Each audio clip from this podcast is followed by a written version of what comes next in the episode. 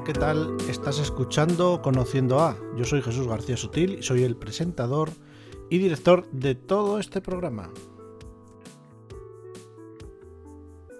Bueno, ya sabes que este podcast se compone de dos partes, ya te lo explico ahora mismo en un momento. Esta parte que es una parte abierta, una parte corta, en la que podemos conocer un poco o puedes tener una pequeña perspectiva del invitado o invitada que tengamos hoy aquí, en este caso invitado.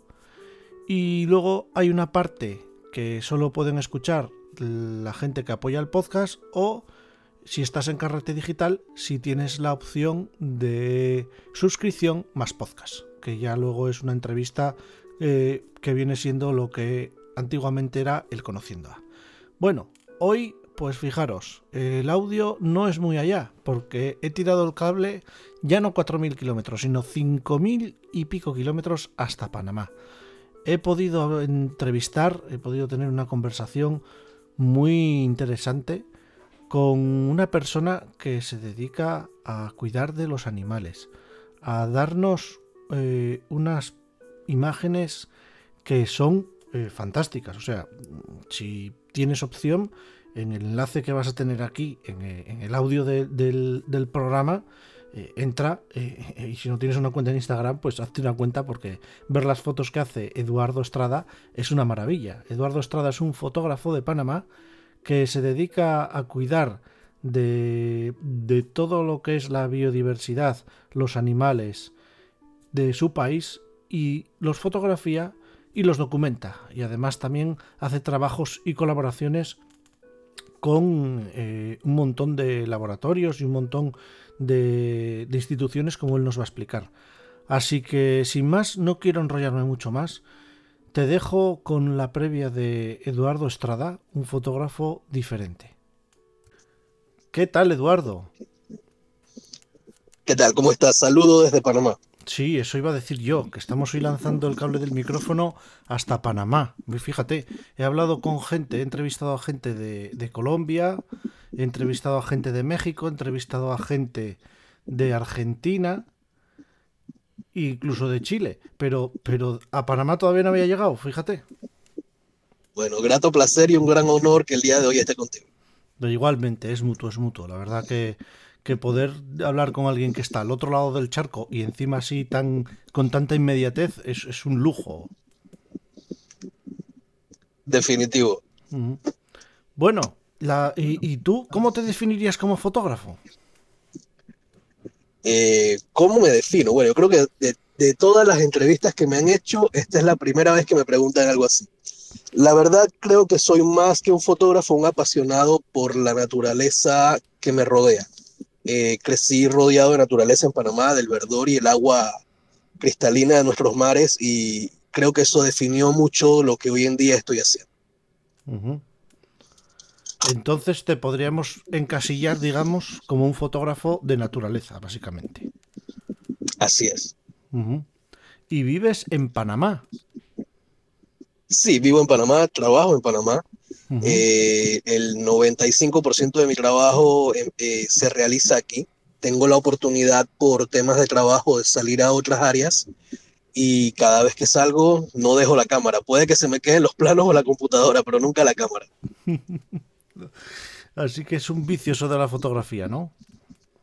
Totalmente, es, es realmente una, una herramienta, aparte de una forma de conectarse con otras personas y hacerlas eh, enamorarse también de lo que, de lo que logras ver. Eh, el fotógrafo siempre está en un momento ideal eh, y secreto, porque es un momento entre, entre tu modelo y tú. Y lograr compartir eso te hace un privilegiado. Sí, la verdad que el fotógrafo de la naturaleza lo que tiene sobre todo es mucha paciencia, muchísima paciencia. Yo también soy fotógrafo de naturaleza y, he de reconocer que eh, eh, lo de la paciencia a nosotros es lo que más nos motiva, ¿no? A la hora de salir a hacer fotos, esperar el momento y hacer el clic.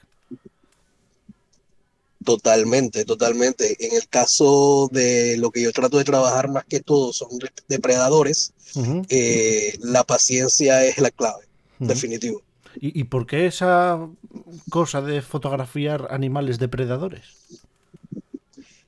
Mira, Eh, yo creo que todos los de nuestra generación, bueno, yo posiblemente sea un poco mayor que tú, eh, hemos crecido con una idea un poco aprensiva hacia los depredadores. Eh, si nos vamos a los años 70, si nos vamos al principio de los 80, casi todas las, las, las películas que habían, la, las series que salían sobre animales, definían mucho al animal depredador como el come hombres. Uh -huh. eh, en el caso del tiburón, en el caso de los leones y por lo menos acá eso, eso se quedó muy, muy impregnado en la mente y quise darle un vuelco con mi trabajo a eso. Los depredadores simplemente son animales con una muy mala fama creada eh, y son parte de un equilibrio muy importante dentro del vínculo que nosotros también formamos en el planeta. Porque tú, mucha de la fotografía que realizas, la realizas eh, fotografía submarina. Así es. Me encanta. Es un momento único y un momento muy personal estar con, con esos animales bajo el agua, en, en ese silencio tan especial. Eh, y ver que no son lo que la, no son lo que te habías creado como imagen. No, un tiburón no está allá abajo esperando a comerse a un ser humano. Eso lamentablemente es una idea que nos hemos creado. Eh, son animales muy, muy especiales, muy sensibles. Eh, y tener la oportunidad de estar con ellos e interactuar con ellos te hace cambiar tu forma de pensar totalmente. Uh -huh. ¿Y, ¿Y, cuáles han sido tus últimos trabajos, Eduardo? Eh, bueno, ahorita acabamos de terminar acá en Panamá eh, una, una, convención, una conferencia muy grande, eh, la, confer la, conferencia CITES de las partes para la regularización del comercio de vida silvestre y, y exóticas.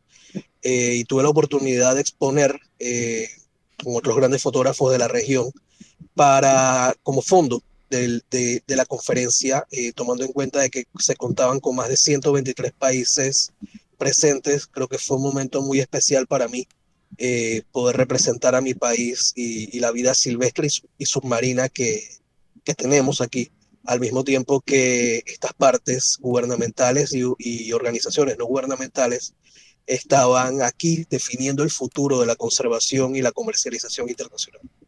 Porque que, supongo que entonces tendréis un problema con el tema de, de los animales exóticos, supongo. Creo que todo el mundo lo tiene. Este, todos los países eh, dentro de sus diferentes especies estamos viéndonos de una u otra forma afectados por las diferentes formas de comercio ilegal. En el caso de Panamá, eh, por, para ponerte un ejemplo, los jaguares uh -huh. eh, y otras especies de grandes felinos son, son traficados, eh, al igual que en el resto de Latinoamérica, eh, por su piel, por sus colmillos, este, para mascotas exóticas. Entonces, este tipo de, de, de irregularidades tienen muchos trasfondos, uh -huh. cual de todos más ilegal que el otro.